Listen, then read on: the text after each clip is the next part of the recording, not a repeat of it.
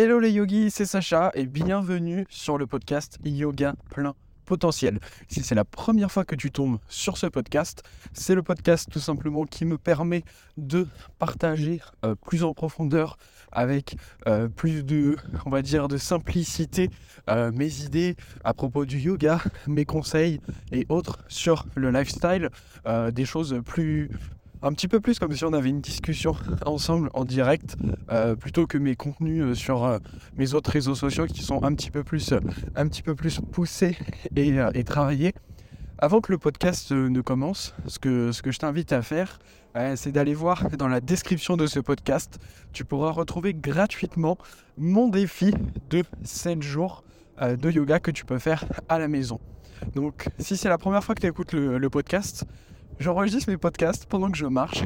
Pourquoi?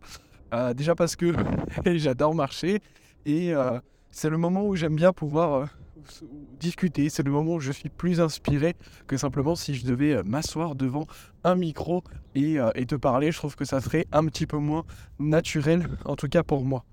Au moment où j'enregistre ce podcast, je suis en train de me, me rendre au dernier jour d'un stage de yoga que je suis, qui dure 5 jours, et on fait 6 à 7 heures, euh, même un peu plus, de yoga, euh, de yoga par jour. C'est super intéressant euh, parce qu'il y a trois profs de yoga avec qui je voulais, depuis le début que j'ai commencé à faire du yoga, suivre un stage ou une formation. deux sont américains et un est canadien. Et bah là, c'est avec le deuxième des trois profs que, que je voulais suivre un stage. Et après, il me restera plus qu'un que je suivrai peut-être d'ailleurs en fin d'année. Et après, euh, ben, j'aurais vu tous les profs de yoga que je voulais voir. Bref, aujourd'hui, le, sujet du jour, c'était euh, c'était de t'expliquer pourquoi, selon moi, euh, une posture de yoga doit être simple. Pourquoi un asana, donc asana c'est la posture de yoga, doit toujours être facile. C'est quelque chose là dont, dont, je me suis rendu compte, enfin que je, savais, mais j'ai comme une petite piqûre de rappel lors du stage que je suis.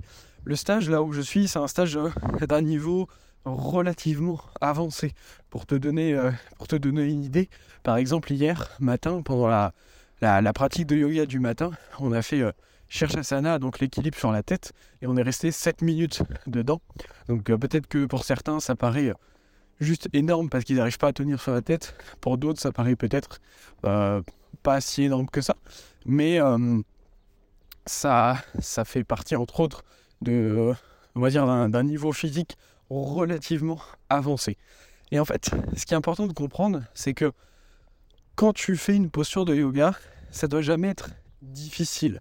En fait, ce qui, est important de comprendre, c'est que euh, à la base, le but des postures de yoga, donc de l'intégralité des postures de yoga, que ce soit des équilibres sur les mains, sur la tête, ou que ce soit par exemple, euh, je sais pas, euh, la posture de l'enfant, euh, le but de toutes ces postures, c'est d'avoir un ensemble de postures qui va permettre après de pouvoir euh, rester en position assise de manière confortable.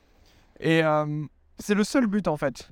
Peut-être que vous, votre raison de faire du yoga, c'est pour vous détendre ou peut-être améliorer votre condition physique en douceur. Et c'est très bien, c'est chacun a ses objectifs. Mais à la base, les postures de yoga, elles sont faites pour un seul et unique but, c'est pouvoir rester en position assise sans avoir de tension euh, au niveau du dos, au niveau des épaules, des hanches, etc. qui apparaissent. C'est le seul but. Et donc le seul but, c'est de rendre cette posture assise facile. Tout comme le but des autres postures, c'est qu'elles soient simples et faciles. On cherche pas la difficulté au yoga. Alors attention, parce que si certains d'entre vous qui m'écoutez euh, est un petit peu euh, un petit peu flemmard, avoir un petit peu du mal à sortir de votre zone de confort, euh, c'est important de pas mal comprendre ce que je vais dire. C'est-à-dire que ça ne veut pas dire qu'il faut toujours rester dans une zone 100% de confort et, jamais, et du coup jamais progresser. Parce que si on sort jamais de sa zone de confort, on va jamais progresser. Ce qui est important, en fait, c'est d'arriver à la bonne posture au bon moment. Et c'est pour ça que, par exemple, le travail du handstand avec la majorité de mes élèves, c'est un travail qui arrive au bout d'environ 9 mois. Pour celles et ceux qui, euh, euh, le yoga. Pourquoi?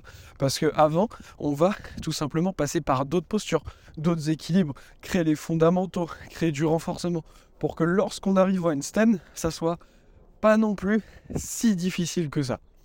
A l'inverse, si vous débutez le yoga et que vous voulez direct apprendre un handstand et que euh, vous n'avez pas de, de bagage physique entre guillemets euh, déjà là, ça risque d'être très compliqué parce que c'est pas le bon moment pour vous d'apprendre le handstand. Et ça c'est valable pour toutes les postures. Ce qu'il faut comprendre c'est que euh, lorsque par exemple j'enseigne à mes élèves un cours pour apprendre qu'est-ce qu'on peut prendre comme équilibre que vous pourrez tous visualiser. La posture du corbeau, normalement à peu près l'intégralité d'entre vous, vous voyez ce que c'est. La posture du corbeau, c'est un petit peu le premier équilibre qu'on apprend sur les mains, un équilibre débutant sur les mains. Mais en fait, la posture du corbeau, euh, le but, quand on est dedans, c'est pas être en train de bloquer sa respiration, avoir les gouttes de sueur qui tombent du front et être en panique et, euh, et galérer. Le but de la posture du corbeau, c'est qu'on soit bien et calme dedans, en fait. Et du coup, quand j'enseigne un cours pour apprendre la posture du corbeau, bah, il va y avoir toute une phase de préparation où on va euh, prendre, prendre soin et renforcer à la fois les poignets, à la fois euh, les hanches, à la fois les abdos, un petit peu les épaules également. Euh, on va apprendre la technique, ce qui fait que quand on arrive dans la posture, ça doit être tranquille. Et c'est toujours le même objectif au yoga. Donc voilà, le but de ce podcast, c'était vraiment de comprendre que si vous êtes dans une posture qui est extrêmement difficile pour vous, c'est que soit vous ne maîtrisez pas bien la technique, et c'est sûrement euh, le cas, mais aussi et surtout que vous n'avez pas euh, les différentes bases dont vous avez besoin pour réaliser cette posture.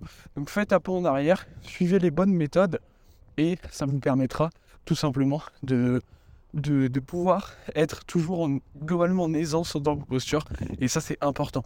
Tout comme dans un handstand, l'équilibre sur les mains. Aujourd'hui, quand je fais un handstand, dedans, je me sens bien. Je suis en aisance.